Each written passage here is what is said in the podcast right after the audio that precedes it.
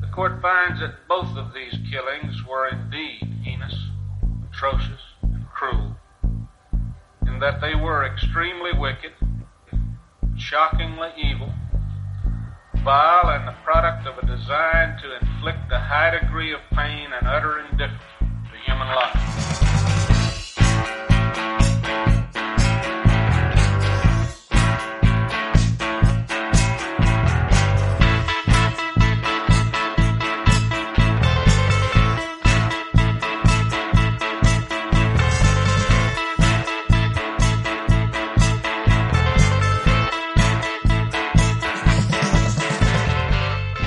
Hola a todos, buenos días, buenas tardes, buenas noches, bienvenidos a una nueva entrega de nuestro podcast Extremadamente Crueles, un podcast en el que, como sabéis, hablamos de crímenes, asesinos en serie y todo lo que se nos ocurra sobre la marcha. ¡Empezamos!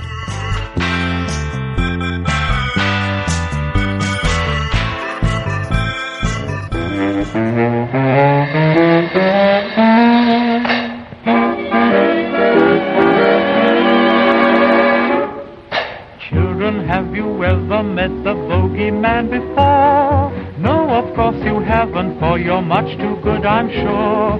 Don't you be afraid of him if he should visit you. He's a great big coward, so I'll tell you what to do. Hush, hush, hush, here comes the bogeyman. Don't let him come too close to you, he'll catch you if he can. En 1928, el sur de California crece gracias a la agricultura y a la fama de Hollywood. Wineville era conocido por sus viñedos hasta que tuvo lugar una serie de crímenes que hicieron que se conociera al pueblo por los asesinatos del gallinero. Gordon Stewart Northcott fue el responsable de la tortura y la muerte de al menos cuatro niños en esa pequeña localidad californiana. Hush, hush, hush, here comes the bogeyman. Tell him you've got soldiers in your bed, for he will never guess that they are only made of lead.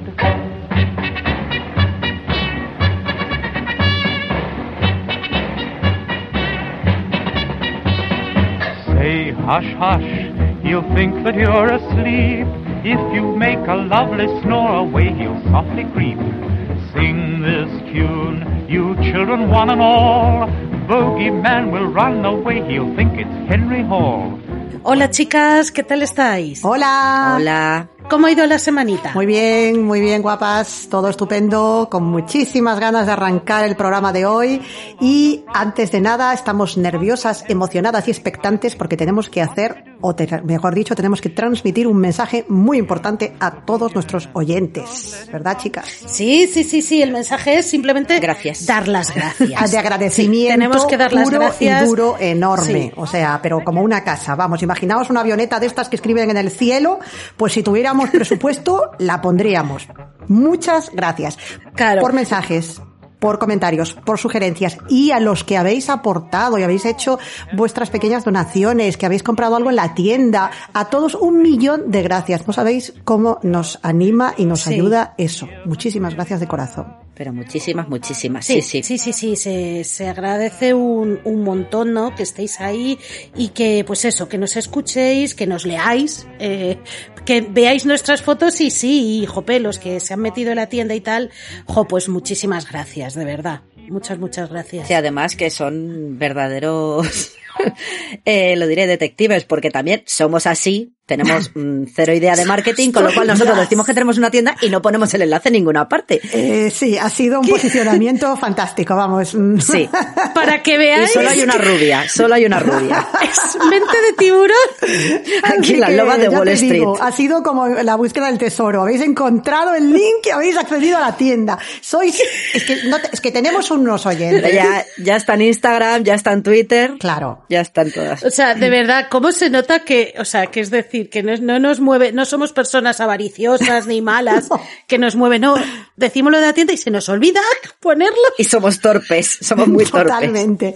O sea, ha sido un nivel de lerdez muy grande, pero os lo agradecemos infinito, porque bueno, oye, esto es un hobby, es una cosa que hacemos con todo el cariño del mundo, que queremos compartir con vosotros, pero toda pequeña cosita suma y ayuda, aunque sea por una cuestión puramente logística, porque como dice Gema, tenemos esta fea costumbre de comer todos los días, y oye, pues es lo que tiene. Así que Y gracias. no quiero hacer tantas horas extras, por favor. Y, y nada, y sobre todo que reconocéis y nos lo decís muchísimo y eso nos hace una ilusión tremenda. Eh, os, lo os habéis documentado, está muy bien, cómo os lo preparáis, las horas que echáis y todo. Pues ese es nuestro objetivo, ¿verdad, chicas? Yo creo que se note que es una cosa que está currada y trabajada y hecha con cariño y con corazón, pero sobre todo con cabeza. que- Sufrida, sangrada, todo. Que está Sí, ahí, sangre, sudor y sangrada, llorada. Totalmente, vamos. De todo. Nos podremos Vamos. equivocar. Desquiciada haremos, a veces. Mejor y- o peor, eso. eh, Gema un día de esto ya tendrá que comprarse, vamos, no sé, unas gafas nuevas porque las habrá gastado de tanto leer libros ya. O sea, se me Y caen los ojos Se te directamente. caen directamente ya. Me encanta. Pero vamos, que, que nuestra intención es hacerlo siempre lo mejor posible y nos ayuda y nos anima mucho todo, ¿vale? Y una cosita muy rápida, perdón, que luego también se me olvida. A este chico que nos ha dicho que nos escuchaba en la pandemia cuando no tenía trabajo y que ahora ha encontrado trabajo y nos sigue escuchando y que está muy contento, no digo el nombre, ya sabes quién eres. Enhorabuena y a todos los que estéis en una situación similar, mucho ánimo, ¿vale? Sí. Y bueno, pues eso, pues después de, de todas las gracias, yo quiero preguntar, señora Gema, ¿qué nos traes hoy? A ver. Sorpresa, me voy a los años 20. Es que yo no he querido ya ni preguntar Oh, de oh. dónde nos lo traes, en el tiempo y en el espacio, porque... Sorpresa, me voy a Los Ángeles. El cuándo ya lo sabemos y el dónde ya También. también, lo leemos. Es que La cabra Si tira es al que monte. soy de pi- Claro, todo el cariño, con todo el cariño, ¿eh? Mm, Sí, sí, pero Siempre, a ver, siempre. soy de piñón fijo, ya vosotras sabéis. Pues nos vamos a eso, finales de, los, de la década de los 20, eh, una comunidad agrícola en el sur de California, no estaba muy lejos de Los Ángeles, y bueno, había pequeñas comunidades, sobre todo agrícolas, ¿vale? Estamos hablando de antes de la depresión, que luego todo el éxodo este que hubo de a California a ver si encontraban algo de trabajo los pobres, bueno, pues Sí. pues una de estas localidades eh, se llamaba Wineville, en español La Rioja, y en 1920... Eh, eh, eh. Eh, eh, Qué buen chiste. a que sí, ha sido muy malo, pero bueno. Y pues en 1924, un tipo, un jovencito canadiense que se llama Gordon Stuart Northcott, pues se mudó allí, supuestamente, pues como muchos, para ganarse la vida, ¿vale? Este tipo era pianista, y dices tú, ¿y este que se la perdió en Wineville? Compras un rancho en Wineville. Podría haber, Sí, en- eso te iba a decir Claro, yo. porque podría haber encontrado trabajo en la gran ciudad, mismamente en un cine, ¿no? Hay acompañamiento a las películas mudas del tiri. Es que cuando has dicho pianista yo me lo he imaginado en algo un poquito más glamuroso, con todo el cariño al mundo agrícola, del que procedo Pues también. Sí, ¿no? Pues sí, pues en vez de un... Y aparte pianista, manos delicadas, no lo sé, no le veo yo ahí cogiendo... Claro, es que no, no tiene ni pies ni cabeza. Y tú dices, ¿y por qué este señor se va a La Rioja? Pues muy bien. mm, se compró un rancho, lo que quiso era poner un, pues es un rancho de, de gallinas, una granja de gallinas, porque huía de sos- una sospecha de acoso sexual en su Canadá natal. Mm, vale. Ah, vale. O, sea, que este era un huyendo, pájaro vale. ya, sí, sí. Eh, sí, el gallito del gallinero aquí. ¿no? Ujú.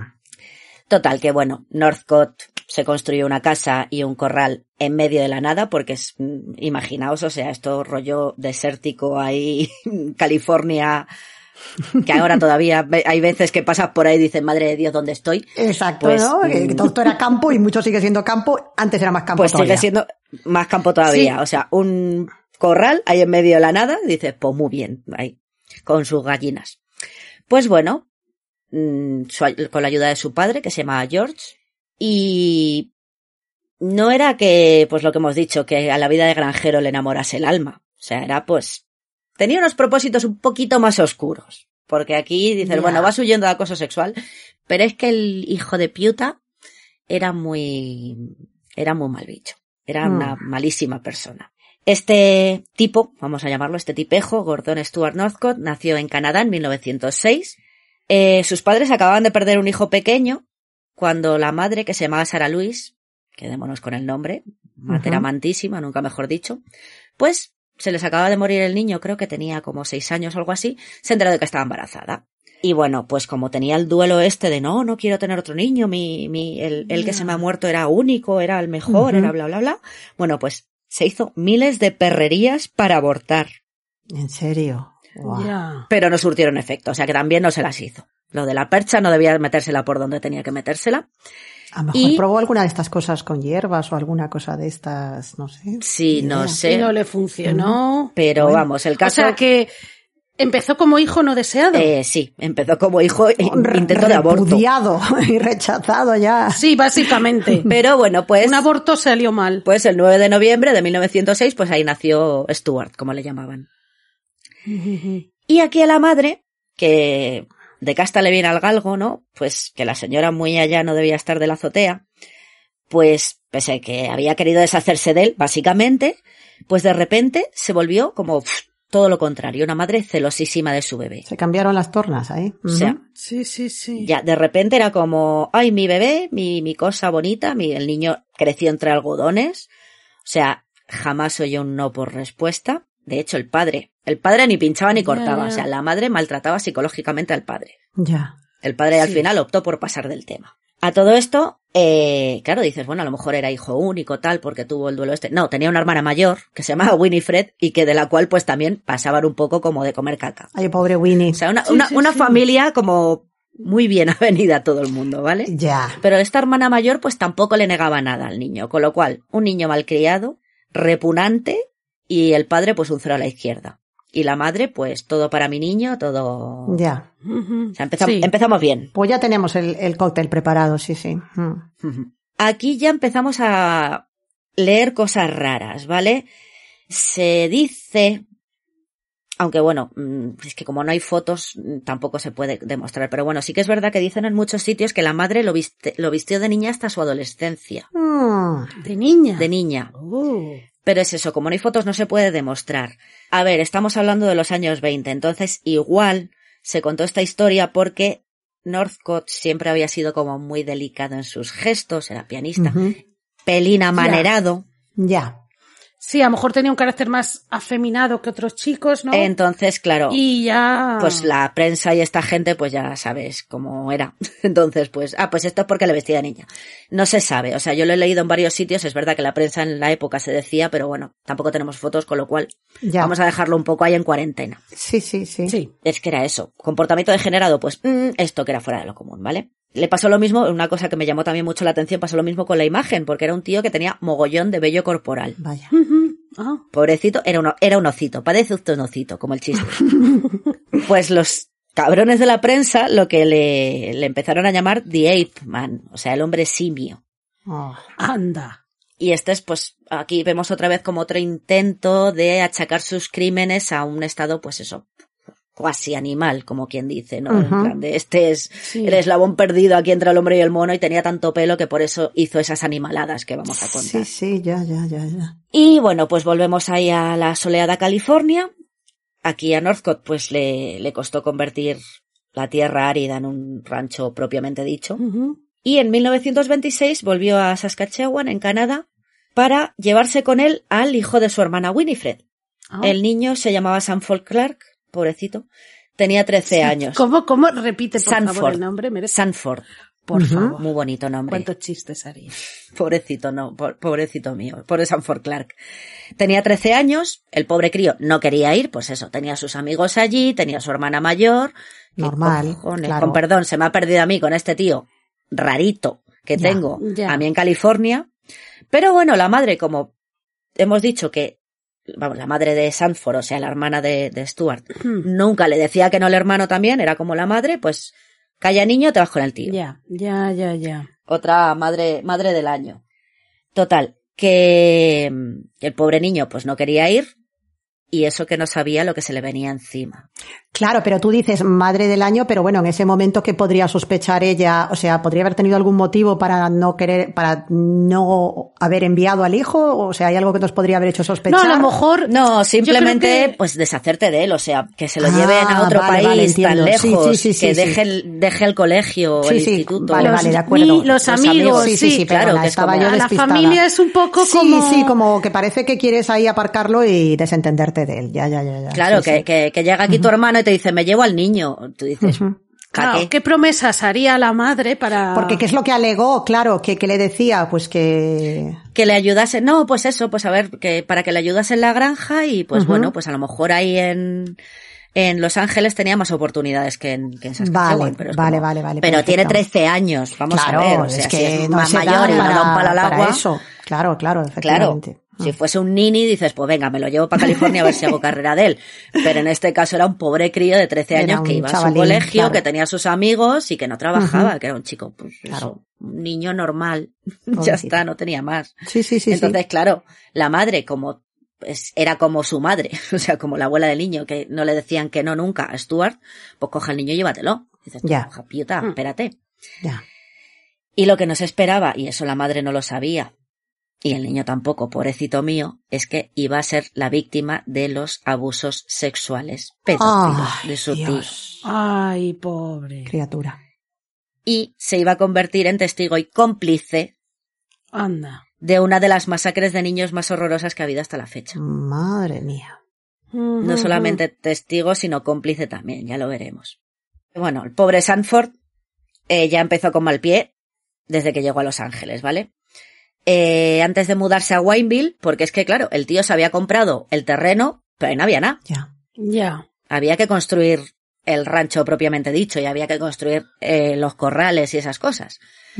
Pues bueno, cuando llegaron a Los Ángeles, pues el, eh, Sanford y su tío pasaron unas semanas en casa de sus abuelos.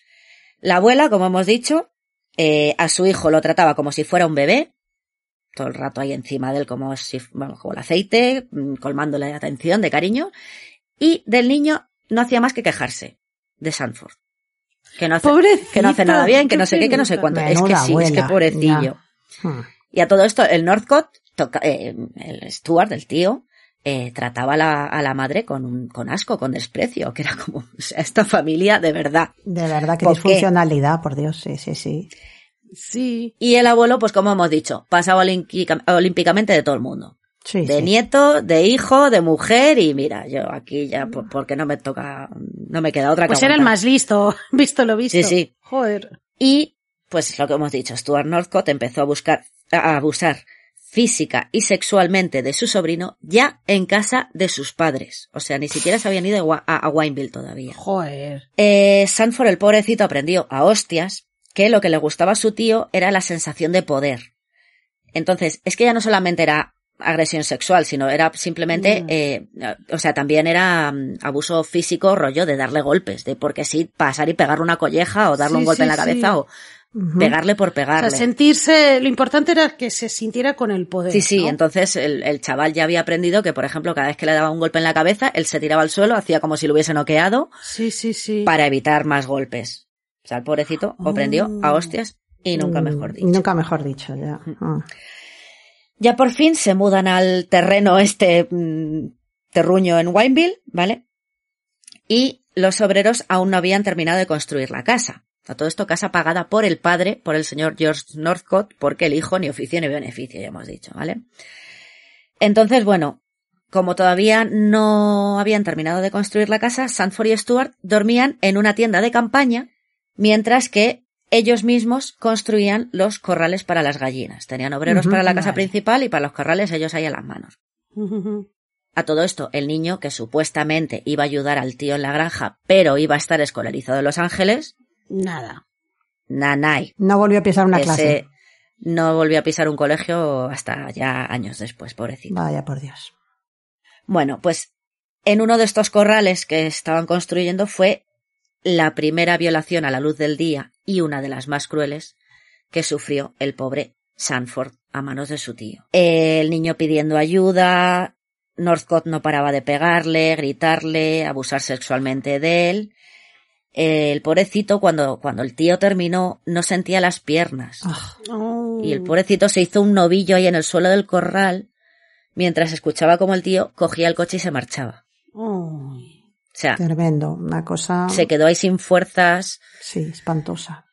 completamente traumatizado, se quedó allí, no salió del corral, oyó. Pero es que espérate. Y ya, pues bueno, pasó el tiempo, no se sabe cuánto, pues bueno, el pobrecito estaba ahí pues, Sí. hecho, En shock, hecho una- claro. Sí. Claro, si es que cómo estaría el pobre. y ya en un momento dado oyó cómo volvía el coche de su tío. Y el tío no venía solo.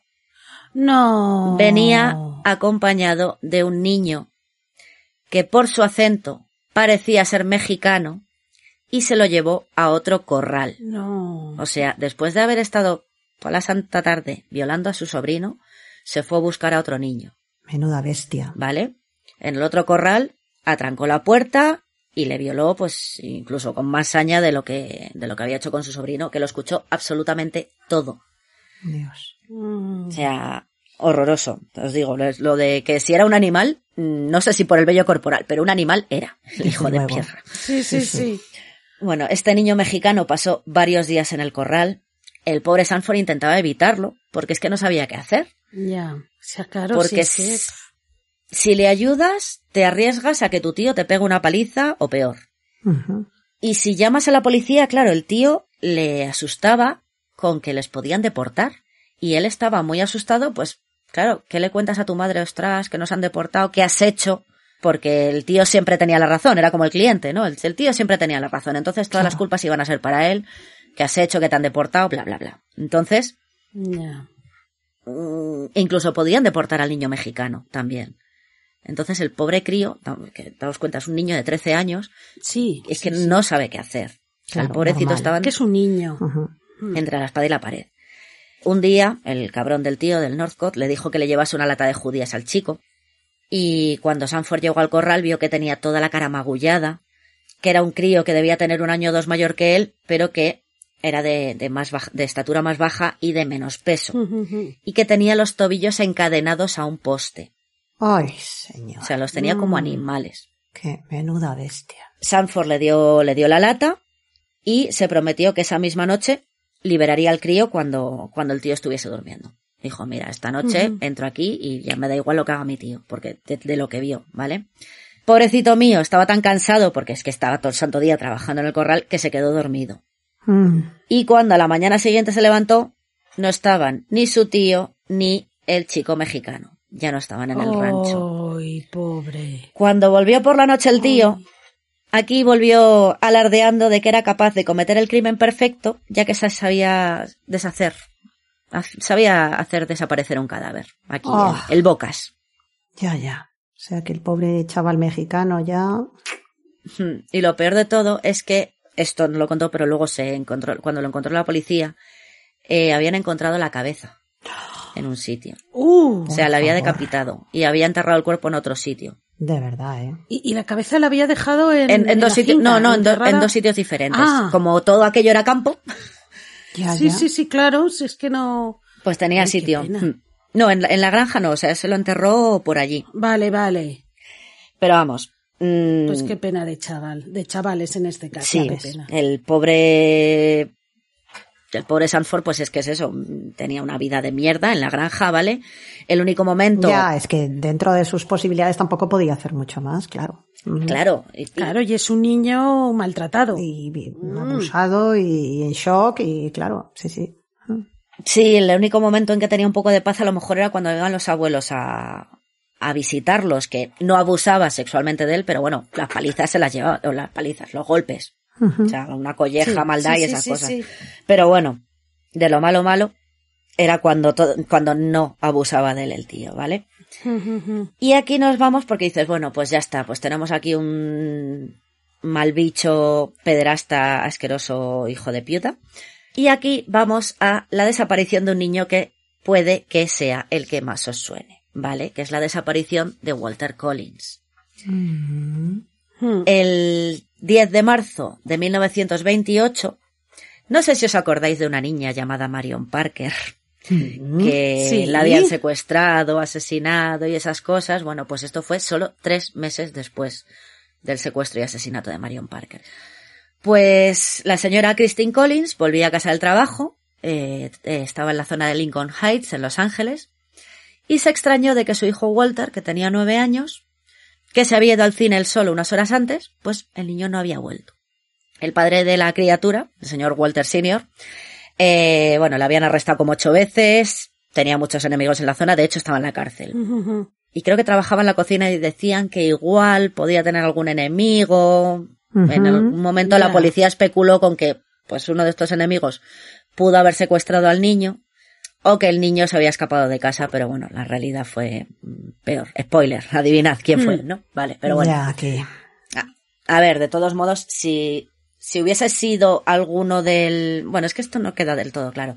Si hubiese sido alguien que le tenía manía al padre, pues eso, le Sí, había cogido manía en la cárcel y tal, eh, mandas un anónimo, tengo a tu hijo, yo qué sé, para pegarle un susto. Le mandas un dedo, como en el Gran Sí. Lebowski. No sé, algo, pero dices que lo tienes tú. Sí, que haces que se entere, ¿no? La, la persona, Claro. para que sepa de, oye, me estoy vengando, te jodes. Claro. Das- sí, Pero si no dices nada, algo raro hay. ya. La mujer, pues claro, desesperada, llamó a la policía, ella prestó toda la ayuda que pudo, la policía buscó a Walter hasta debajo de las piedras, eh, hubo mucha gente que llamó creyendo haber visto al niño, eh, un vecino le había visto en una esquina de Pasadena con la avenida Norte esa noche, el trabajador de una gasolinera, esto es lo de la gasolinera en Glendale, me encantó. Dijo que había visto el cadáver de Walter envuelto en papel de periódico, con la cabeza sin envolver, en el asiento trasero de un coche. Madre mía. Vale. O sea, Ostras, pero ¿y eso? Y no le dio tiempo a leer el titular y el horóscopo porque, vamos, porque va sí, un sí, poco las rápido. cartas, la- las cartas al director y el, y el amarrosa. Madre mía. Y, pero bueno, todos estos supuestos avistamientos ovni no llegaron a ningún, a ninguna parte y el pobrecito de Walter seguía desaparecido. Total. Pasan los meses, pasan cinco meses y Christine Collins recibe una llamada telefónica en la que le dicen que han encontrado a su hijo sano y salvo en DeKalb, Illinois. ¿Mm? Vale. Vale, bien, guay. La policía ya respira aliviada porque mm, les habían caído críticas a mansalva por no haber sido capaces de encontrar al pobre Walter. Esa inoperancia, Vale. claro, normal. Y la mujer, pues toda emocionada, Christine Collins paga por el viaje de vuelta de su hijo a Los Ángeles. Corre a la estación a ver al niño y el niño que salta al andén coge, la llama mamá y no era Walter. El cambiazo. Chan, chan, chan. de Changeling, nunca mejor dicho. Total, que la Christine se queda así un poco diciendo esto qué es y le dice al capitán de policía que tiene que tiene nombre como de malo de cómic, JJ Jones, que ese niño no es su hijo, básicamente. Y agárrate que vienen curvas, el policía coge y le dice que llévatelo a casa y pruébalo. Como si fuera una Literal. lavadora. Pero, Te lo juro, o sea, Ay, Dios. Y puedes cambiarlo al mes si no te gusta. con el ticket de compra te lo cambiamos, te lo juro. O sea, me río, pero de, de lo de- descabellado y absurdo y surrealista. O sea, por favor. Espero que le dieran el ticket regalo para no saber el precio del niño, ¿sabes? Te lo Que juro, o sea, pruébalo y si ¿En no te gusta te devolvemos el dinero. Pero ese señor tenía familia, el JJJ. El JJJ lo que tenía era ganas de cerrar el caso y era un puto Básicamente, huevón, sí. o sea, Total. que es como no es mi hijo, pero míralo, hombre, que sí, que es- tiene la misma edad. Eh, y es un niño también, y es como ya, bueno, vale, ¿sabes? Pero ya ¿quién es hasta ahí, mío? hasta ahí, hasta ahí las, las coincidencias con Walter, ¿sabes? No, Claro. no, o sea, alucinante, alucinante. Cámbialo, o sea, cámbialo, perdón, pruébalo. Y dices, que no es un coche, joder. Madre mía. O sea, te ríes por no llorar. Desde luego. Bueno, Sí, sí, sí. la pobre Christine, pues imagínate, que este niño no es el mío, diciéndose a la policía, la policía pasando de ella como de comer caca, la tachan de histérica, es que has pasado un trauma muy grande con la desaparición de Walter, y esto es cosa tuya y el niño es Walter, llévatelo a casa. Total que la O sea, mujer, qué fuerte, o sea, qué trabajo más no tuvo más remedio que llevarse al supuesto Walter. Madre mía, A por casa. encima, o sea, por Hay encima que de que no encuentran a tu verdadero hijo y tienes que hacerte cargo de un niño que te cae ahí del cielo y que te obligan a creer que es tu porque hijo. Illinois te cae. Claro. Te cae Porque mismamente. sería todo un complot de la policía para quitarse el caso de encima. y, de, y de pero paso hacerle luz de gas. Porque no me digas, tío, por favor. Vecinos que conocen a tu hijo, familia, todo el mundo sabe que no es el niño. Claro, pero Claro, es que no, por no, no, encima o sea- quieren, sí, sí, acabar con la salud mental de esta pobre mujer. Sí, sí. Es que es eso, es que en el colegio el profesor Walter dijo que ese niño no era Walter. El dentista Claro. comparó la dentadura del niño este raruno con los, mm, las- los- lo, lo que tenía de, de la de, de Walter y no era ni de coña. O sea, que, es que, eso- que ese niño no era Walter. No, No, no, No, no, que no, simplemente decir que era, es algo tan obvio, o sea, porque dices, bueno, a lo mejor es algo, un, a- algo más abstracto que dices, bueno, puede haber esa confusión, pero es decir, que es que hay testigos físicos Claro. que han conocido a ese niño durante años, o sea, o sea, yo lo que no entiendo es la mentalidad de tiburón, con perdón, que tiene esa policía, decir, señor policía, si es que hay un montón de gente que puede testificar que ese no es el niño, ¿cómo se os ocurre dar el cambiazo? Da igual porque O sea- queremos cerrar el caso. Han pasado cinco meses, nos está lloviendo la mierda porque no hemos encontrado Pero al niño. sabes que va a haber 3.000 testigos que te van a dejar en ridículo. No, porque ella O sea, está loca. es- claro. La madre que está loca. Pero tienes al médico, al eso profesor, el- a los vecinos, sí. Que van a decir que no, que tiene razón la madre. Pues o sea, la- yo es que no lo entiendo, lo siento. No, no, no. Claro, la pero pobre estamos mujer. también viéndolo con la mentalidad de hoy en día. Allí la policía también era se hace lo que yo digo y a callar. Claro, también. La policía de Los Ángeles en los años 20, 30, 40, Voy 50. voy a poner al JJJ Mm. y a su equipo de policías en el top 1 de gente inútil, ¿vale? No, y No, mi mala. pregunta era si se sabía algo, Gema, de dónde había salido este pobre niño de Illinois, aparte de aparecer en medio de la nada en Illinois, si se También, sabía pobrecito. algo de, de porque estaba sin familia y ahí desamparado y no sé. Sí, sí, no, no. Sí, es que verás. Ahora, lo- lo- ahora Ah, os cuento. vale, vale, no, vale, pobrecillo, vale, vale. ¿qué le han hecho? Mm. Bueno, la pobre Christine, lo, lo dicho, te llevas al niño para casa. Y, pues bueno, pues intentó acostumbrarse al niño, yo qué sé, ya la pobre dudaba de su propia salud mental, en plan de, bueno, igual, Ya, ya, igual ya. soy Claro. yo y es mi niño y estoy con un trauma aquí porque me ha desaparecido. El niño este la llamaba mamá y Walter la llamaba madre. Mm, Vale. Y ya un día, que le estaba dando un baño, que se dio cuenta de que el niño no estaba circuncidado, dijo, este no es mi niño porque eso no crece de vuelta. Hombre, es que no hay más preguntas. Eso no vuelve a crecer. Vamos. Total, que se lo tengo que devolver a la policía y volver a buscar a mi hijo Walter. Total, que tres semanas más tarde la pobre Christine Collins vuelve a la comisaría con el misterioso niño este que no sabemos de dónde ha salido, bueno sí, de Illinois, y con las pruebas necesarias para demostrar que el niño era un impostor, lo que hemos dicho, lo del dentista, Sí, los sí, sí. mm, eh, testimonios de gente que le Sí. conocía. Total, que aquí JJJ le dice que está loca y que es una mala madre. La envía al ala psiquiátrica del Hospital General de Los Ángeles, No. citando un código 12, que el código 12 era lo que en aquella época permitía. Es que encima es que es eso. Permitía a la policía mandar a la gente, sobre todo a las mujeres, a un hospital psiquiátrico sin ningún tipo de juicio, simplemente por molestarles, por llamarlo de alguna manera. Ay, pobre. Ay, qué malo es. Violencia institucionalizada totalmente, vamos. Claro, o sea, Repugnante. estás... in- ¿Cómo puede ser tan mm, malo? Sí, estás, eh, no iba a interrumpiendo, no. Estás como obstruyendo mi trabajo, por decirlo de alguna manera. Justicia, sí, sí, sí. Eh, con lo cual estás loca, me- código 12, y te vas a la, psiquiátrica y a correr. Y tengo la potestad perfecta para hacer eso y ya está. Y nadie me va a parar los pies. Sí, sí, sí. Vamos, es, ter- es tremendo. Tremendo, hijos de- tremendo. Perdón. Dios, qué rabia me está dando Sí. esto. Y eso, bueno, ya, ya conocía este caso, pero es que te, te da rabia. Sí, sí, es- es- Me dio rabia en su momento Mm. cuando vi, vi la, La peli, peli. tal, pero es que ahora te da Sí, más no, rabia. yo no quería comentar, pero bueno, sí, claro, todos tenemos ya en mente, ¿no? La, la peli de la, sí, sí. Sí, luego Sí, será sí, que luego hablaremos, sí. la recomendación. Y bueno, pues mientras la pobre Christine Collins estaba ingresada barra encarcelada, pues aquí el niño, lo que decía María, el niño admitió ante la policía que no era Walter Collins. Era un niño que se llamaba Arthur Hutchins, que tenía 12 años, Walter tenía 9, y que había mentido, también el niño con huevos tiene, porque quería ir a California a conocer a su estrella de cine favorita, que era un actor de western que se llamaba Tom Mix. Ay, Tom Mix, sí. Entonces, pues al niño se lo encontraron en una cafetería ahí en Illinois. El niño tenía familia. O sea, no te creas que era un niño que era... Ah, o sea que se escapó el niño. Sí, sí, sí. De casa. Se escapó de casa, estaba ahí solo en una cafetería. Alguien vio la foto de, de Walton en el, en el periódico. Oye, no serás tú. Hostia, es de Los Ángeles. Sí, soy yo. Y ya está. Madre, Y la madre el padre a donde llega una men- ¿dónde entre mentira e incompetencia en lo que se puede Sí, sí, transformar sí. esa bola, ¿eh? Madre mía. Porque no era un niño que fuera Ah. que estuviese abandonado por la calle. Claro, es que yo me estaba huérfano. imaginando Ay, eso. si a lo mejor era un niño Sí, sí. de Nada. la calle. yo Que el cabrón quería ir a conocer a Tom. Mix y claro, pues un viaje a Los Ángeles gratis. Ay, la madre pues, que lo hizo. pues soy Walter Collins.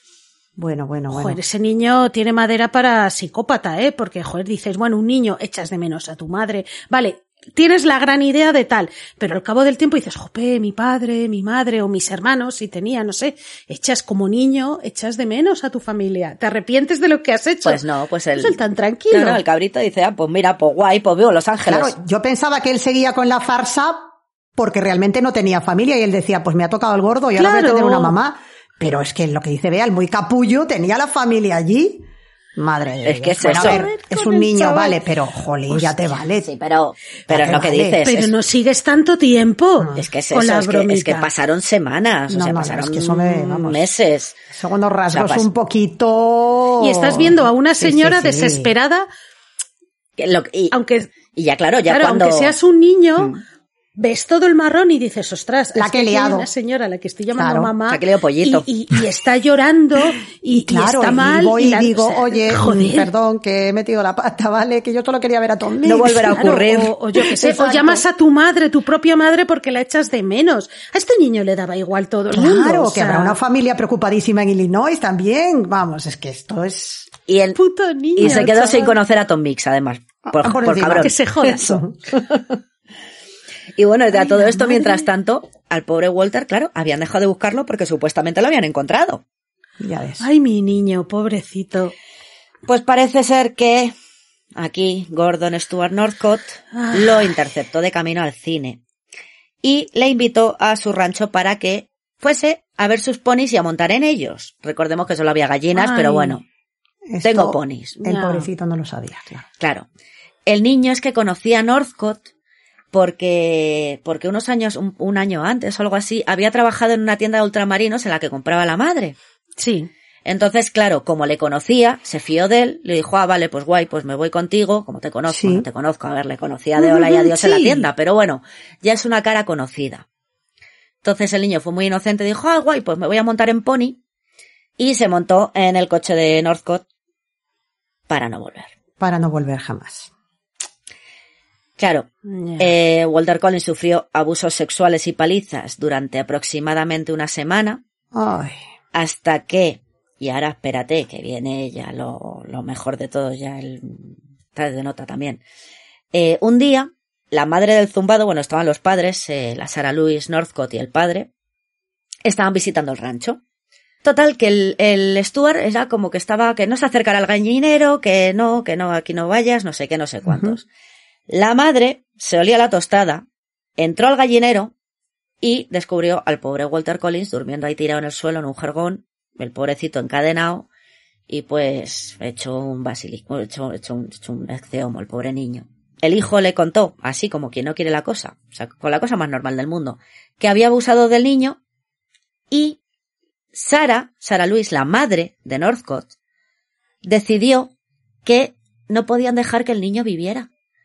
Porque si se escapaba y se lo contaba a la policía, como conocía a Stuart Northcott, pues iban a detener a su niño, iban a detener a su hijo. Ay, de estoy verdad, ¿eh? mala.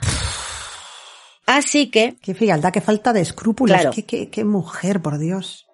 ¿Cuánta gente inútil y mala llevamos en esta historia? pues es que espérate que es Ay, peor, por porque Dios. dices, vale, a la Joder. señora se le ocurre la, la buena idea de matar al niño, para que no pillen a su niño. Pero ¿quién más sabía que estaba ese niño allí? Sanford Clark, el sobrino. Sí. Entonces, la hija de Piuta, porque es que en esta familia no había ni uno normal, bueno, es el pobre Sanford, eh, lo que hizo fue que eh, Stuart, o sea, el, el hijo, Sanford, obligado, y ella misma, se turnarían para golpear al niño con la parte No. trasera de un hacha hasta que muriera. Ay, por favor, ¿no podían encontrar un método menos cruel y más rápido? No, porque claro, así estaban los tres Mm, eh, Con implicados. pinches.Ela. tres, Claro, sí. no lo voy a matar yo porque, Porque tú puedes ir a la policía y contarlo, pero mientras, si yo le he dado un golpe y tú le has dado otro, tú has sido cómplice. Entonces no vas a contar nada. Que eso era para atar en corto al pobre Qué Sanford. tía más mala. Entonces, No me extraña que saliera el hijo así. Qué mala. es que era una mala vez, una, una, una, una mala Pues pécora. hay que pensarlo, es que eso no es decir, venga, vamos a matarle, es reacción. No, no, no, ¿vale? no, no. No, no, es algo que tienes que pensar y elaborar. Claro, para que no se llevasen a su niño solo y para que Sanford no dijese nada, dice, no, Sí, no, no, sí, tú sí, aquí te manchas niño. las manos como el resto, porque si nos caemos, nos caemos todos. Ya. Entonces, de hecho, el golpe que mató, o sea, el, el golpe que acabó con la vida de Walter Collins, se lo dio ella. De- y Sanford Clark ya lo que golpeó fue el cadáver del niño, obligado por el tío y por la, y por la abuela. Sí. Pues eso, para no poder denunciarlos porque él también había sido cómplice. O sea, pobre, o sea, pobrecitos todos los niños, el mexicano, el Walter, el Sí. resto, Sí, los niños. Pero el no pobre Sanford, de verdad, Ya, es que me da de una- todo. Sí, sí, sí, son ya un- unos niveles de, de crueldad, vamos, tremendos. sí. Bueno, la desaparición de Walter Collins es la que es como más famosa por la película que hemos dicho, la del intercambio. Luego ya en las recomendaciones diremos dónde está. Pero no, bueno, ya llevamos dos niños asesinados y tres contados abusados con Sanford, ¿vale? Pero bueno, eh, hubo más. Lo que pasa Ujú. que solo se le pudo, mm, eh, solo confesó Solo se le pudo culpar de los asesinatos de cuatro niños. ¿Y cuáles fueron los dos últimos? Un par de hermanos, los hermanos Winslow. Vaya. El 10 de mayo de 1928, eh, Nelson Winslow, de 10 años, y Louis Winslow, de 12, desaparecieron mientras visitaban Pomona Valley. Poco después de la desaparición, sus padres recibieron cartas que parecían que sí que, vamos, que sí que las habían escrito los niños. Una cosa es que las hubiesen escrito ellos, otra cosa es que las hubiese redactado uno que yo me sé. Mm, Ya. Un pianista peludo que yo me sé, ¿vale? De hecho, eh, Northcott también le, le- le dictaba a Sanford las pocas cartas que enviaba a sus padres a Canadá. En estas cartas, pues Louis y Nelson eh, decían que estaban de camino a México, que se habían fugado Toma. y que eh, habían planeado escapar de casa para irse a México a montar una granja de melones. Eh, repite cuántos años tenían los niños. Eh, 10 y 12. Otra cosa no, pero mm, Gordon Stuart Northcott imaginación tenía, porque vamos. No me preguntes esa, esa que excusa. reír por no llorar, o sea, eso no es precocidad Sí, sí, empresarial sí. ya. Estos niños eran unos visionarios entonces. ¿o qué? La granja de melones. Es que estoy y flipando. ahí ao. Vaya, vaya. Total, los niños, evidentemente, nunca volvieron a casa porque pasaron, como Walter Collins, una semana de palizas y violaciones encadenados en el corral del rancho de Northcott y los asesinaron igual que, igual que a, a Walter Collins. En este caso ya, eh, Sanford intentó hacerles la estancia un poco más pasable. Sabía que no les podía ayudar el pobre niño. Ya. Él quería ayudarles a escapar, pero es que era imposible. Entonces, bueno, pues el pobre iba con ellos, les llevaba cosas para que, para que jugaran o para que dibujaran, pasaba un poco de tiempo con ellos, como que Sí, intentaba que no se esperara, que, Sí, no. sabes, que- que los niños pasaran un poquito mejor el tiempo, no les iba a decir, os vamos a matar. Quiero decir, eso se lo haría Sí, el, tío. Pero bueno, esta vez Northcott sí que enterró los cuerpos del niño en el gallinero. En un primer momento los enterró en el gallinero, luego movió los cuerpos y los enterró en el desierto. Aquí se quedan los hermanos Winslow, también en el corral, y llegamos al verano de 1928, en el que Jessie Clark, que era la hermana de Sanford, o sea, la sobrina de, de Northcott, ella ya llevaba un tiempo que las cartas que le llegaban del hermano era como esto es un poco raro, él no se expresa así, aquí hay gato encerrado, esto me da Ah. mal rollo. Y ella sospechaba que el hermano no iba al colegio y que las cosas por California no estaban bien del todo, ¿vale? Total que la tía, con un par, di que sí, Jessie, se presentó de imprevisto en el, en el rancho. Muy bien. Bien, bien por ella. El Northcott intentaba que no se quedase a solas con el hermano para que el otro no le contase nada. Y bueno, al final, después de mucho tiro y afloja, porque el niño no quería contar nada también, porque tenía miedo de que el tío le hiciera algo a ella, o la abuela. Es que ella no solamente tenía miedo del tío, Claro. tenía miedo de la abuela. La abuela. Que es que la abuela era una- otra, otra, otra zorra. Hablando mal y pronto. Entonces, bueno, al final Sanford le contó a la hermana que el tío le violaba con regularidad. Jessie volvió a Canadá porque el tío básicamente le estaba echando en plan, ¿y cuándo te vas? Y a ver si te vas, y no sé qué, y no sé cuántos, tal que ya volvió. Pero antes de irse a Canadá, fue muy lista y se lo contó a las autoridades. De camino, creo que fue, paró en Seattle y ahí se lo contó a la policía que rápidamente llamó a la policía de Los Ángeles. 31 de agosto de 1928, la policía de Los Ángeles envía a dos agentes de, de inmigración a Wineville para comprobar que Sanford estaba bien. Porque claro, Sanford le había contado lo suyo, no lo del resto de niños. Claro. Sí, sí, o sea, en un sí. primer momento solamente era pues para devolverlo a Canadá con su familia porque mira el tío este lo que le está haciendo. En ese momento Northcott iba conduciendo eh, su descapotable ahí hacia el rancho con su madre, con la madre que le parió, y cuando vieron que los agentes se acercaban, lo que hicieron fue esconderse, no sé dónde, se dieron la vuelta y se escondieron, hasta que los perdieron de vista y ya, como solían la tostada, salieron cagando virutas para Canadá. Eh, los agentes encontraron a, a Sanford en el rancho y se rellevaron al pobre niño arrestado porque es que estaba de ilegal. Además, Aún por Sí, sí, encima. sí, sí. estaba abandonado. Perdón, tengo que hacer una pausa. ¿Y el abuelo dónde estaba? El abuelo en ¿A su casa en? Los Ángeles tocándose los huevos. Vale, vale, ya. Joder, Porque es que el, el abuelo era un cero a la izquierda. No le contaban nada. No. La madre, o sea, la mujer, eh, le trataba como un, como un Le un maltrataba, perro, ¿no? sí. Psicológicamente, sí. O sea, que él estaría tan a gusto mientras su mujer no estuviera, él estaría Sí, feliz. sí, él pasaba de su casa, hijo, de su mujer, de su nieto y a lo mío. Y el señor no sabría nada de lo que hace su hijo, No, no. de lo que le ha pasado a su nieto, él, él era como... Ni de lo paso que hace su mujer, familia. porque la mujer no olvidemos Ya, que no, fue no, la la Sí, sí, que dijo vamos a matar a. Walter Collins. O sea, que dentro de lo que cabe es el que estaba más feliz, porque es como, mira, pírate, Sí, sí. pírate con tu hijo y dejadme en paz. Ojos que no ven, Ya, vale, hostiazo vale. que te das.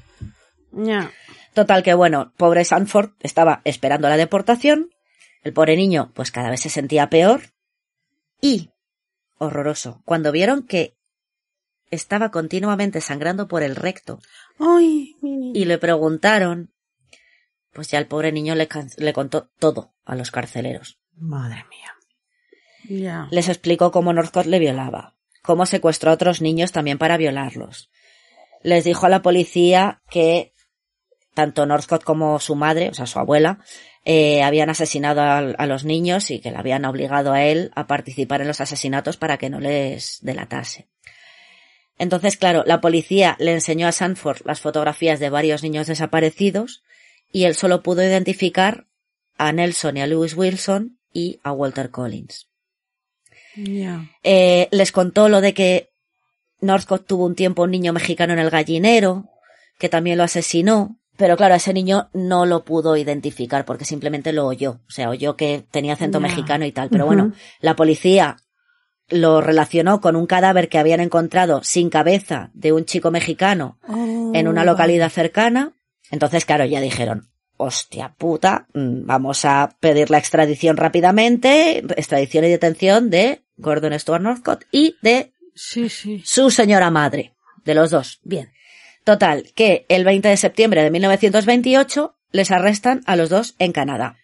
Iban por separado, ¿vale? Los, pero es que los muy lerdos intentaban huir. Eh, Northcott iba por barco y la madre iba por tren. Hmm. Pero intentaban pagar con billetes de dólares americanos. Estaba la policía ya sobre aviso Mm, vale. y los arrestó a los dos el mismo día. Vamos. Dos lumbreras aquí también. Sí, sí. Total, fueron extraditados a Riverside, a Riverside County, en California, tres semanas más tarde.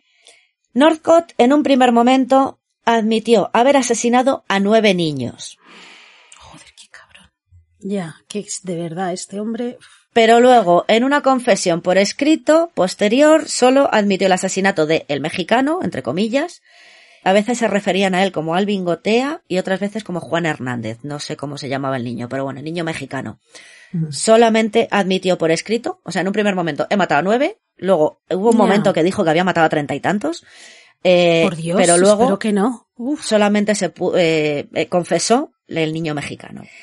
Eh, después le dio por culpar de todos los asesinatos a su padre, que es lo que decíamos, el señor que estaba ahí viendo la vida pasar. Sí, sí, sí. A ver, que también mm, culpa de él por no haberse puesto en su sitio y haberle dado dos hostias al niño cuando le tenían que haber dicho que no. Hombre, pero si estamos hablando de hombre maltratado, Sí, también. Es que es, Es una que era todo, en sí, una. Mm, sí, sí, claro. una movida tremenda. Mm. Perdón, que estoy bueno, tremendo Dios. mucho hoy, pero es que ya me quedo sin palabras, de verdad. No, no, es que este caso telita. Es tremendo. Que se- que- que- que de verdad, este hombre, el, el North Coast, de verdad, este. Y bueno, culpó de todos los asesinatos a su padre. En otro momento, juró que no sabía absolutamente nada de esos niños desaparecidos.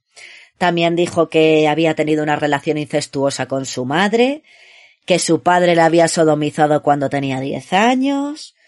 Luego que decía que si no era hijo de su madre, sino de su hermana Winifred, de la madre de Sanford, que había tenido una relación incestuosa con el padre. Bueno, ¿Qué? Vamos, es que se le ocurrieron todas las combinatorias posibles aquí ya. O sea, Sí. todo por, por intentar librarse. Sí, sí, de era un mentiroso compulsivo. plan- A ver, normalmente sí, Sí, sí, que es verdad que dicen que los depredadores sexuales empiezan siendo víctimas de abuso sexual ellos.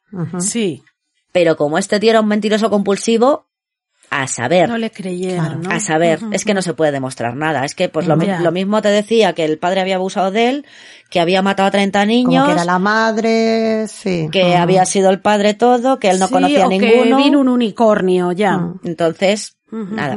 De hecho, el padre de él pidió clemencia porque decía que es que no estaba de acuerdo.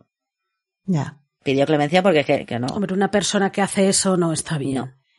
Durante el arresto, pero, Pero Clemencia tampoco. clemencia no, Pero- no. Durante el arresto, No, no, Clemencia aquí el desgraciado estuvo jugando al gato y el ratón con los padres de las víctimas. En un primer momento admitió haber asesinado a Walter Collins, luego lo negó. También confesó los asesinatos de los hermanos Winslow y luego dijo que nunca los había visto. Aquí se hizo un bandy, un bandy antes de bandy. En el juicio, como él era muy listo, se representó a sí mismo, aunque no tenía ni, Dios mío. ni idea de abogacía. Otro más para la colección. Sí, otro de estos. Aquí el protobandi de los años 20. Pero, o sea, el tío no tenía ni puñetera idea de leyes, ni de abogacía, ni de leches en vinagre. Pero el cabrón era capaz de mantener la sangre fría. Entonces, eh, hubo un momento en que llevaron de testigo al pobre Sanford Clark, al sobrino. No. Y el pobrecito, en un primer momento estaba acojonado porque el tío le estaba, pues, pues eso, mm, interrogando y es como, pero, o sea, ¿cómo puedes tener tan poca vergüenza? Sí, sí, sí. Pero bueno, ¿Cómo El niño- poner a la víctima delante de... Hostia, no, Sí, no sí, sí. eso, tío. lo bueno es que el niño al final no dudó, confesó, vamos, confesó, o sea, contó toda su historia. Confesó su culpa en alguno de los, en, en el asesinato de Walter Collins, pues. Sí, bueno, sí, pero que realmente verdad. fue coaccionado, vamos, ¿no? Claro, pero bueno, pero el niño lo contó. o sea, Sí, sí, sí, sí. Sí, sí, sí, bien, bien por él. Ujú. De hecho, eh, llevó a los investigadores al lugar donde, donde Northcott enterraba los cadáveres en el rancho. Hemos dicho que los hermanos Winslow los enterró en el rancho, luego los desenterraba y los enterraba o los quemaba en el desierto, ¿no? Pero de los hermanos Winslow lo bueno es que aún quedaba algún resto que pudo identificarlos. Vale, vale, vale. Entonces, la cosa es que, como nunca admi- admitió, pero luego no lo admitió, pero sí, pero no, solo se le pudo culpar del asesinato del niño mexicano y de los hermanos Winslow. De Walter Collins, realmente nunca se le pudo culpar porque no se encontró ningún resto del niño. O sea, Sanford Clark lo identificó. Vio la foto Sí. del niño desaparecido y dijo, este niño en el, en el Y lo corral. reconoció como el niño que había estado allí. Sí. Pero no se encontró ningún rastro. Vale, vale, Vale. vale. Entonces, bueno, el 13 de febrero de 1929, Northcott fue sentenciado a morir ahorcado en la, presi- en la prisión de San Quintín. A todo esto, The Mother of the Creature, la madre de la criatura, no iba a dejar que su hijo cayese solo. La señora Sarah Louise Northcott confesó haber sido la, la autora material del asesinato de Walter Collins Sí. y fue sentenciada a cadena perpetua por su confesión. Y de hecho la policía creía que aquí la pareja basura pudo haber cometido los asesinatos de muchos otros niños que nunca aparecieron. Como Ya, ya, ya. era eso, jugar al gato y al ratón, Y ¿no? cuyas desapariciones entendemos que coinciden con, con esta. con las fechas y con... Sí, sí, sí, sí, sí, sí. O sea que él, él, eh, la madre, terminó involucrándose bastante. No es decir que se callara e hiciera la vista gorda, no. O sea, que terminó involucrando. O sea, confesó básicamente, involu- Joder, sí, sí. Para perdón, intentar- Involucrándose totalmente en, en la desaparición de los niños. Para intentar salvar a su niño, que habría cri- había Ya, criado ya, entre ya. algodones a su bebé mm, Gordon Stu. qué nivel de obsesión. Sí, sí. No, y la no sé cuál puede, bueno, nos lo dirán alguno de nuestras eh, expertas de cabecera, pero esto, esto es un trastorno, o sea, existe un nombre para esto realmente, o sea, que una, que una madre llegue a estos niveles. Es como si estuviera, No claro, Ujú. estás Sí. enamorada de tu propio hijo, ¿sabes? Sí, sí, es un, No lo sé. una obsesión, ya. Total. Sí. Y, y claro, entonces a él se le condena al niño mexicano, que pobrecito que no se sabe, no sabemos el nombre, ¿no? Sí. Real. A los hermanos. Se le culpa de los hermanos, de lo que hizo a su sobrino, naturalmente. Sí. Pero claro, Colin fue a la madre a la que se culpó, porque ella confesó de Colin. De ¿no? Walter Collins, sí. Pero no se Vale. encontró ningún, eh, ningún resto del niño. Hombre, es que estoy pensando en la madre de Walter, que por lo menos eh, ahí dice, bueno, por lo menos han encontrado a las personas responsables, aunque no se encontró nada del niño. Claro, pero le quedará siempre la duda, ¿no? Que, que realmente nunca, Es que nunca se pudo el- demostrar. Es que ese es el problema. Jo, pobrecita. Que la pobre Christine. Collins, bueno, le dieron de alta en el hospital psiquiátrico. Hola. Pobrecita, es que pobrecita, de verdad. ¿Vale? Diez días Pobrecita después de que el. Arthur Hutchins este admitió que no era mm, su hijo, le dieron de A alta. saber lo que le hicieron, ¿eh? En el hospital psiquiátrico en aquella época. Pues imagínate A lo que es lo que quisieran. Denunció a la policía de Los Ángeles. Bien. Sí. Ganó 10.000 dólares de la época, que son más de 150.000 dólares de ahora. Pero la policía jamás pagó. Mm, ¿Será verdad? ¿En serio? Sí. ¿Y, y el JJ este de los huevos le hicieron algo? A JJ lo expulsaron por lo mal que había llevado el caso de Walter Collins y, Y por haber encerrado a. Christine, pero fue readmitido poco después. O sea, fue un poco lavado de no, cara. venga, Sí, tócate. sí, sí, A ver, sí, policía de Los. Ángeles corrupta Ya. hasta la médula, es hasta que, los vamos, años estamos hablando, 50, sí, sí, sí. Es que ya es una... No, que no se puede. Y claro, el, el problema con Christine Collins es que, aunque la madre de Northcott admitió que lo había matado, como nunca se encontró nada, ella nunca perdió la esperanza de que Walter siguiera vivo. Ya. Entonces Ay, siguió buscando no. a su hijo hasta que murió en 1964. Ay, pobrecita. La pobre mujer. sí, Y bueno, lo bueno, lo bueno es que gracias a ella el código 12 este famoso ya no existe. Bueno, mira. Porque claro, se les cayó la de la del pulpo a la policía de Los Ángeles con la que le liaron metiéndola en el Sí, psiquiátrico. Esta pobre mujer, claro. Aquí el cabrón de Northcott, el 1 de octubre de 1930, aceptó reunirse con Christine Collins para contarle, supuestamente, todo lo que había pasado con la desaparición de su hijo, Sí.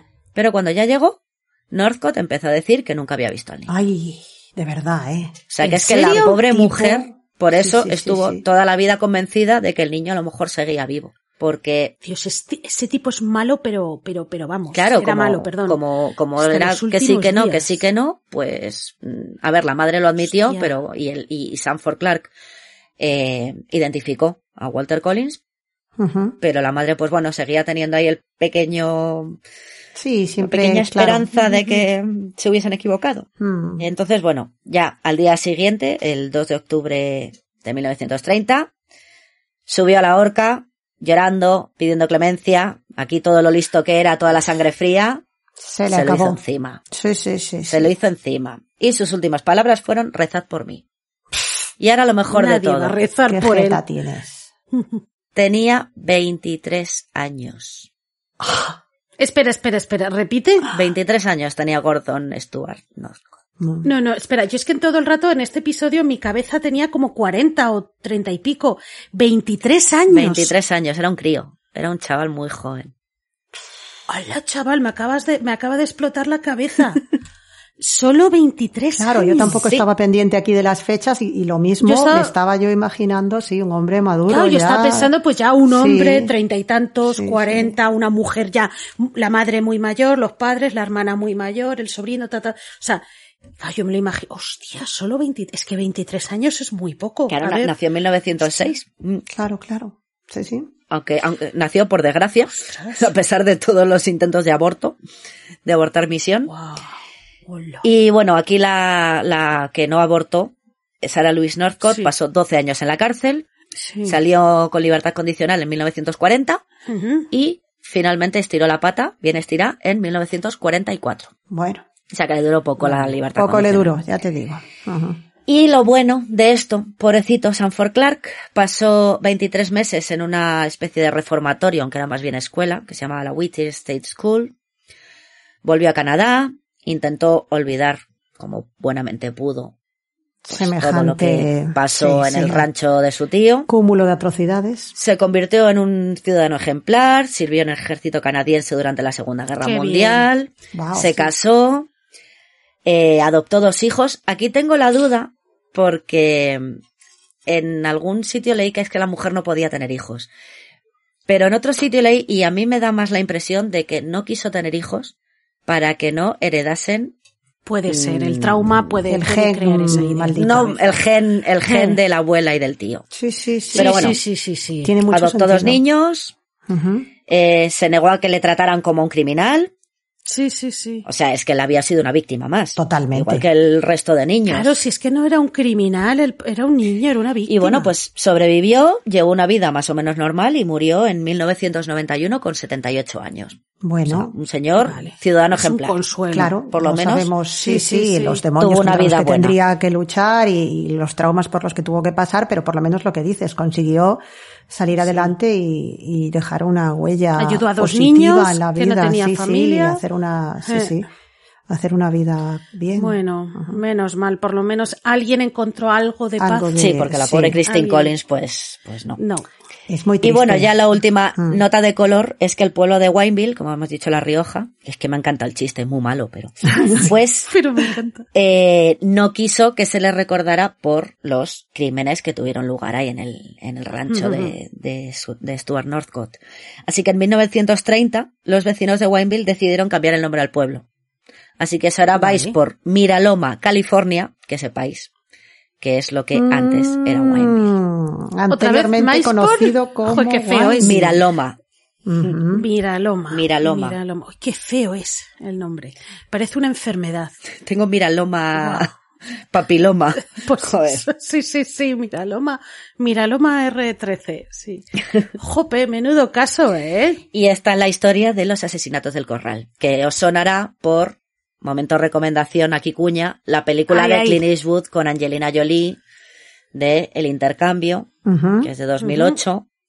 A ella le dieron el Oscar por la Estuvo película. la nominada. o algo, Estuvo ¿no? nominada, Lo hace sí. muy bien. Pero no, se, no le dieron el Oscar. que por- es, bueno, es película. básicamente la historia de Christine Collins Sí. y la Sí, desaparición y del que niño. Quien no la haya visto es que te pone de mala leche. Sí, sí, lo pasas fatal. Lo pasas fatal. Sí, yo no soy una gran fan de ella, pero esa película realmente te, te conmueve porque es la, una lucha desgarradora de esa pobre madre. Es terrorífico, sí. Hmm. Todo lo que le hicieron y lo, lo mal que lo pasa. Espantoso. Y sí que, a ver, es más la, pues eso, el caso de Christine Collins, la desaparición del niño, Sí. como la, como le hacen luz de gas a la pobrecita. Pero bueno, sí que al final aparece lo del, un poco lo de Wineville, Ujú. eh, sí que aparece la ejecución de Northcott y esas cosas, ¿vale? Está en Sky Showtime, tenemos plataforma nueva, así que si la queréis ver está en Sky Show, sí. Se llama Farala y pues eso, en Sky Showtime la tenéis para, para verla si queréis. Y luego eh, hay un librito que se llama The Road Out of Hell de un tal Anthony Flaco, tal cual, Flaco, bueno, con dos Cs, Flaco, y Jerry Clark, que es uno de los hijos de Sanford Clark, que es donde cuentan toda la historia de Oh. Sanford, que se lo contó su padre. Entonces, Sí, pues podemos sí, dar sí, bastante verosimilitud al qué libro. duro, un padre, o sea, el padre le contó, hostia, qué duro debe de ser para, para una persona contarle a sus hijos A los hijos, sus violaciones de hecho, y todo. no quiso Uf. contárselo hasta que no fueron bastante mayores y porque, Hombre, a ver, los hijos sabían por la tía Algo. y tal, pero nunca quisieron preguntarle y ya llegó un punto en que sí que le, Oh. sí que le preguntaron y se lo contó todo y tal, pero, Ostras, pero el hombre, debe pues, ser muy duro, ¿eh? imagínate. Claro. Y de hecho, pues eso eso. a tus hijos. Y de hecho, pues uno de los autores, o sea, bueno, es lo típico de que, vale, yo cuento las memorias de mi padre, pero como no sé escribir, me lo escribe alguien que Me sabe. lo redactas tú. Entonces, sí, sí, sí, sí. Sí, sí, sí. Pues bien, bien por ese hombre, ¿no? es lo único que nos queda de consuelo, que el pobre Sanford Clark Te iba a decir, de toda esta tragedia, por lo Sí. menos alguien que rehizo su vida Sí. y pudo salir adelante de una forma... Sale adelante, Sí, sí, pues sí. es un, es un consuelo, ¿no? Ver Sí, que sí. sale adelante una víctima. Sí, sí, y además eso. que Noble y buena. En ningún momento, a ver, tampoco se le trató de criminal, te digo. La policía, el, el, el, el detective y esas cosas, a ver, lo tenían que arrestar porque lo tenían que arrestar, porque, Sí, era porque casi una de formalidad, ilegal. ¿no? Sí, sí, sí, sí. Claro, sabían encontrar al niño solo, eh, ahí en un rancho que es canadiense, que tú qué haces aquí, que por qué no estás en el colegio, dónde está tu familia. Entonces, bueno, claro, cuando empezó el niño a largar, es que no vieron la que se le venía encima. Entonces, bueno, al final le mandaron ese, esos casi dos años a una especie de reformatorio, pero bueno, que más que reformatorio era una escuela, le enseñaron un oficio. Claro. Eso, eso es lo que te iba a preguntar, porque los reformatorios, bueno, si hoy en día hay problemas, imagínate en esa época los reformatorios debían ser horribles. Sí, ¿no? pero era más una Pero- escuela, o sea, Vale, no era, vale, vale, no era una cárcel El pobre para niño críos. no se merecía, claro. no podía salir de allí, no podía salir Sí. de allí, tenía que cumplir una, como Sí. quien dice, una condena, tenía que pasar ahí X meses. Sí, sí. Pero en realidad fue como un periodo de transición para Pero- que pudiera reincorporarse a la sociedad. ¿no? Sí, y de hecho le ayudaron y mucho. por lo menos fue claro. a la escuela, ¿no? O sea, bueno. le ayudaron escuela, mucho, le, le enseñaron un oficio, sí. Que también pues le ayudaron un poco a pasar el- todo el trauma. Claro. Entonces, Sí. o sea, cuando volvió a Canadá, la verdad es que el crío, pues era como, como quien dice un crío nuevo. A ver, no, porque No, eso pues nunca puedes olvidar algo que así, no por lo, no lo supuesto, olvida. claro. Pero tuvo casi dos años para tener a gente a su alrededor que le ayudó, ¿no? Con Sí, el trauma. sí, sí, con- sí. Luego tenía a su familia, porque bueno, espérate, tenía a su hermana y a su padre, porque la madre, recordemos, que era otra local coño como su abuela, ¿Y qué hizo? ¿Hizo algo la madre? se separó. Ella estaba, ella se fue a ver al hermano cuando le estaban juzgando. Anda. O sea que los únicos que en su familia de Sanford que le que le hicieron caso, que le, que le quisieron, por Sí, llamarlo de alguna sí, manera, sí. fueron su padre y su hermana Jessie. La madre estaba, la madre estaba como la maraca de Machín también. Tú imagínate sumar eso Hola, también chaval. a todas las experiencias traumáticas que ha tenido que vivir o que tuvo que vivir este pobre hombre, este pobre niño entonces, sumarle también todo el papel de su madre en toda esta historia Joder. y el comportamiento posterior. ah, chaval. O sea, Por eso te digo que a mí me da lo de que adoptó a los niños. Dijo, Yo solamente he leído, "Esto en una parte aquí". le- sí que decían que, lo- que era porque la mujer no podía tener hijos. No lo sé, a lo mejor sí. Pero yo, a mí me da la impresión, a lo mejor fueran las dos cosas. Ella no podía tener hijos y el hijo está en la mía. Ya. Adoptamos para que no se perpetúe la, Sí, la sí, sangre sí. Northcott. Sí, sí, sí, sí. Ostras, chaval. Que no lo sé, ¿eh? que no lo sé. Joder, es que no sé, no sé, en mi cabeza tenía la imagen, pues yo qué sé, pues la madre, la pobrecilla, diría, ostras, ¿qué ha pasado a mi hijo?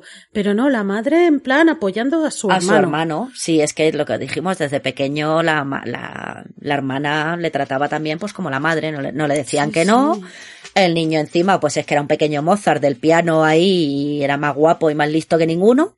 Y así creció, pues, Sí, haciendo sí. lo que le salía mm, de los mismísimos, el, el Northcott. fuerte. Esa dinámica familiar tan enfermiza, a mí de, de verdad que siempre nos alegra escucharlas o leer las opiniones de nuestras expertas de cabecera, pero esta semana más que nunca hago un llamamiento, ¿eh? porque a mí me ha dejado traumatizada esta casa, esta familia, ¿eh? ¿Cómo se puede? Sí, sí, es, no, el, no. es el making of de, de, de un psicópata, de un asesino, y además con todas las fuerzas ahí conspirando, exceptuando el padre que era un mueble, madre y hermana, o sea, ayudaron a, a- a convertir a este hombre o, o a que se desarrollase eso, ¿no? Lo que decimos siempre, es innato, es adquirido. Claro, nadie, nadie le puso límites. Claro, no, no, en ningún Sí, momento sí. tuvo límites. O sea, nació, o sea, le cre- creció entre algodones. Nunca le dijeron que no. Siempre todo lo que Ah. quieras va a misa. Sí, sí. Y... Claro, pero eso por sí solo tampoco convierte a alguien en un violador y un Claro, asesino. no, no, o sea, Ya, ya. Simplemente Pero te claro, convierte en alguien hostiable, Eso pero más un psicópata. claro. Es decir, es eso, es mezcla. El hecho de que tienes una familia que te deja hacer lo que quiere, más eres un psicópata, ostras, pues tienes el Tu madre tiene unas tendencias que, como se verá después, libre. tampoco son moco de pavo. Y, hombre, no quiero aquí aventurar. sí, a ver, aquí algo de casta le venía al galgo. Claro, pero Claro. vamos, me jugaría lo que fuera, lo que has comentado, de empaqueto al niño y hasta luego Lucas. Hombre, pues a lo mejor algún rasgo tampoco muy normal la hermana, a ver, muy normal, entendamos. no quiero utilizar Sí, términos bueno. eh, técnicos porque no los conozco, pero un rasgo psicopático quizá, un- no sé, de, de, de falta de empatía y Sí, ausencia o- total de, sí. sí, no sé. Sí, sí. Sí, que sí. me, me parecen todos una, una familia, eso, de, de anali- digna Sí, de análisis. Ríete de la de la matanza de Texas. Vamos, vamos. Es que a mí el episodio de tenemos que matar a este niño porque mi pobrecita criatura no puede ir a la cárcel y además lo vamos a hacer aquí como el trío la la la para que nadie luego se vaya de la lengua. Sí, pero además la madre, porque dices, bueno, puede ser que tuviese una depresión posparto, pero realmente no, porque la madre, recordemos, se le murió un niño, estaba llorando por las esquinas con un duelo tremendo. Sí. Cuando se quedó embarazada dijo, no quiero otro porque a mi, no me acuerdo cómo se llamaba, Jimmy me parece, bueno, no, no, no recuerdo el nombre, pero a este no lo va a sustituir nadie, al niño de mi, de mi alma y de mi corazón, Sí. y voy a abortar. Pasa que salió mal y nació. Y luego nació y ¡bum! Se va al extremo Claro. opuesto. Es que también es muy interesante eso, ese, sí, sí, ese darle la vuelta a la tortilla que dices. No sé si esa dinámica también pudo tener algo que ver, ¿no? De, de pasar del rechazo y, y de todo esto. Algo tenía que tener la madre también, Hmm. porque no es, Sí, no es ah, un claro. comportamiento normal. No. No, o sea, es el trauma y luego eso sí, o sea, yo sí que lo veo que de repente diga, no, no, no, no, por el miedo de la muerte de otro hijo y de repente, pa, le ponen a este bebé en las, en las manos y dice, hostia, hay que proteger esto a toda costa, pero claro, el, su protección pasó de lo real, o sea, pasó los límites, habidos y por haber, o sea, vamos, y menudo sí, cabrón. porque luego de la hija pasaba. O sea, lo que hemos dicho, la hija, Sí, pues sí, sí, sí. ha tenido una hija, ahí está. Bien, vale. Pero claro, Guay. como se le murió un niño y nació un niño, Sí, no, Pues lo mismo no sé si será por eso. esa o- imagen. Claro, porque bueno, puedes Ya, decir pero- el, el trauma de perder pues, a un niño. Quieres a tus pero- dos hijos por igual. Sí, pero no, no, no veo, claro, tam- Eso es que tampoco es justificable eso, también. porque es lo que dices, había ya una hija anterior, em, no sé, es, es muy extraño todo. Yo, yo creo que ahí sí ya había un defecto Vamos, de fábrica. menudo. Y Probablemente. si, y si en algún momento Northcott dijo la verdad y no era el hijo de su madre, sino de la hermana y tenía una relación incestuosa, a saber. Es que el tío era un mentiroso compulsivo. Es que a mí cuando has dicho lo de la relación incestuosa con la madre, por un momento me ha dejado pensando, porque Es que no sería tan descabellado, a lo mejor tampoco, ¿no? Con lo que estabas contando. Es que es eso. En esa familia te puedes esperar cualquier cosa. Si ya estás abusando Y de tu claro. propio sobrino, Claro. Sí, sí. La cosa es que él los abusos los empezó empezó a abusar de su sobrino y de los niños cuando se mudó. No se sabe si esa tendencia empezó antes. no, no, no. Estaba huyendo de Canadá, se fue a California porque Ah, había bueno, es Porque verdad. ya tenía sospecha de acoso sexual. Sí. Es verdad, había es sido, verdad, es verdad, lo has dicho. Había Sí, sido sí, sí. el niño de unos amigos, bueno, de unos Vale. vecinos que se fue como Sí, medio a vivir sí. con ellos y se sospecha que abusó del, del hermano pequeño Vale, de es su verdad amigo. que fue que lo dijiste que huyó por esto. Claro, y se fue a California con y libertad. claro. nadie le vigilaba. Claro, papá y mamá le pagaron al niño un rancho en California porque había que salir por patas Sí, de Canadá, sí. no vaya a ser que me lo metan a la cárcel. O sea, la primera vez que mamá le, mm, le, le salvaba el culo, básicamente. Ya, ya, ya. Pues nos quedaremos con la duda de, joder, de pues realmente qué papel, aparte de, de todo lo que nos has contado, qué más cosas pudieron haber ocurrido en esa casa y cómo fue la relación madre-hijo. Mm, A mí eso me deja también muchas incógnitas, hay muchas preguntas. Sí, es, Ujú. es, no sé. La madre no, no debía estar muy bien. A él lo ves, él era malo, él era malo, porque lo ves en las fotos, está sonriendo, es cínico, es, es mentiroso. Sí, esas personas que nacen malas, ¿no? Era un bicho, era un mal bicho. Nace sí, mal. sí. O sea, y la madre, pues no sé, la, madre no sé si estaría enajenada a lo mejor después de la muerte del hijo y a este, pues Claro, es se que volvió no- ya. No, tampoco podemos Majara del todo, todo lo que ocurrió. Sí. ujú.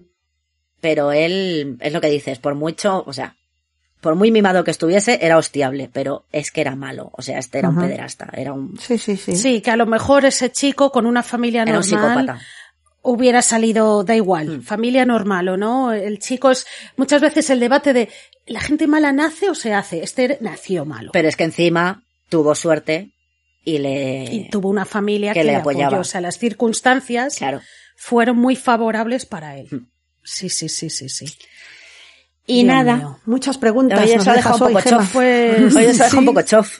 Es que el de hoy no, no, no era, era, era duro. Da mucha pena. Sí. Pero bueno, vamos a quedarnos con lo positivo, ¿vale? Es decir, de ahí el sobrino, pobrecillas, las víctimas que no pudieron salir adelante, pero por lo menos aquí sabemos que una de las víctimas, la que más sufrió, Durante más años, por lo menos, sí. eh, y más implicado estuvo en esto, sí, y que más, o sea, en el sentido de que más estuvo implicado y ha salido adelante, sí. La verdad es que es admirable que, que pudiese reincorporarse, ¿verdad? A la, a la vida, eh, teniendo en cuenta Totalmente. además. Y tener en una la época, familia, ¿sabes? Sí, ¿no? Que tampoco a lo mejor habría pues tantos mecanismos para Eh, poder tratar a sí. una víctima, a un superviviente de un trauma así. claro. Imagínate. Que es que estaría el pobre. Imagínate cómo trataron a la Christine Collins en el psiquiátrico. Claro, y, y lidiando él solo con todo eso. Es que es realmente admirable, ¿no? Y La- la- tener, poder tener una pareja, ¿no? Sí. El poder tener una Sí, pareja. sí, se poder casó tener con a su- llegar a esa intimidad. Se echó su novia, se, se casó con ella, estuvo con ella toda Ole la vida, hasta que se murieron los Ole dos. por él, porque hay muchas víctimas que no son capaces de dejar que alguien les toque. Sí, sí, Pues sí, no, no, no. pasan. Y él logró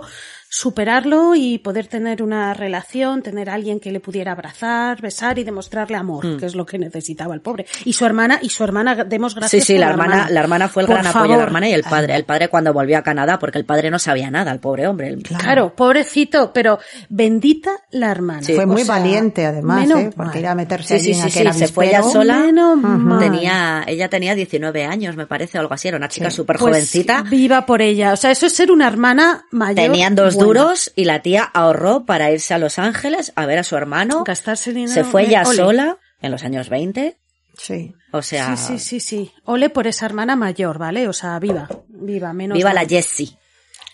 Esto es como si el, el, el chiste ese que vi una vez, perdón, to- totalmente off topic, de la Ouija se llama así porque es oui, sí en francés y ya en alemán, sí, ¿no? Dice, si fuese en inglés y en Ya español sería es. la Jessie. Jessie. No lo conozco. Y con esto nos despedimos. ¿Y qué con, con este humor? chiste? Sí, ya, el, el cupo de chistes malos, el cupo de chistes malos hoy ya, ya, ya lo he sobrepasado. Jolín. Muy bien. Bueno, pues con este chiste nos vamos. Muchas gracias. Y muchas gracias a toda la gente que nos escucha. Pasad buena semana. Eh, y nada, que vosotras lo mismo, que un besazo y un abrazo enorme, chicas. Besos Eso para todo el mundo, muchas gracias a todos y la semana que viene más. Vico muy grande. Venga, chao. Chao.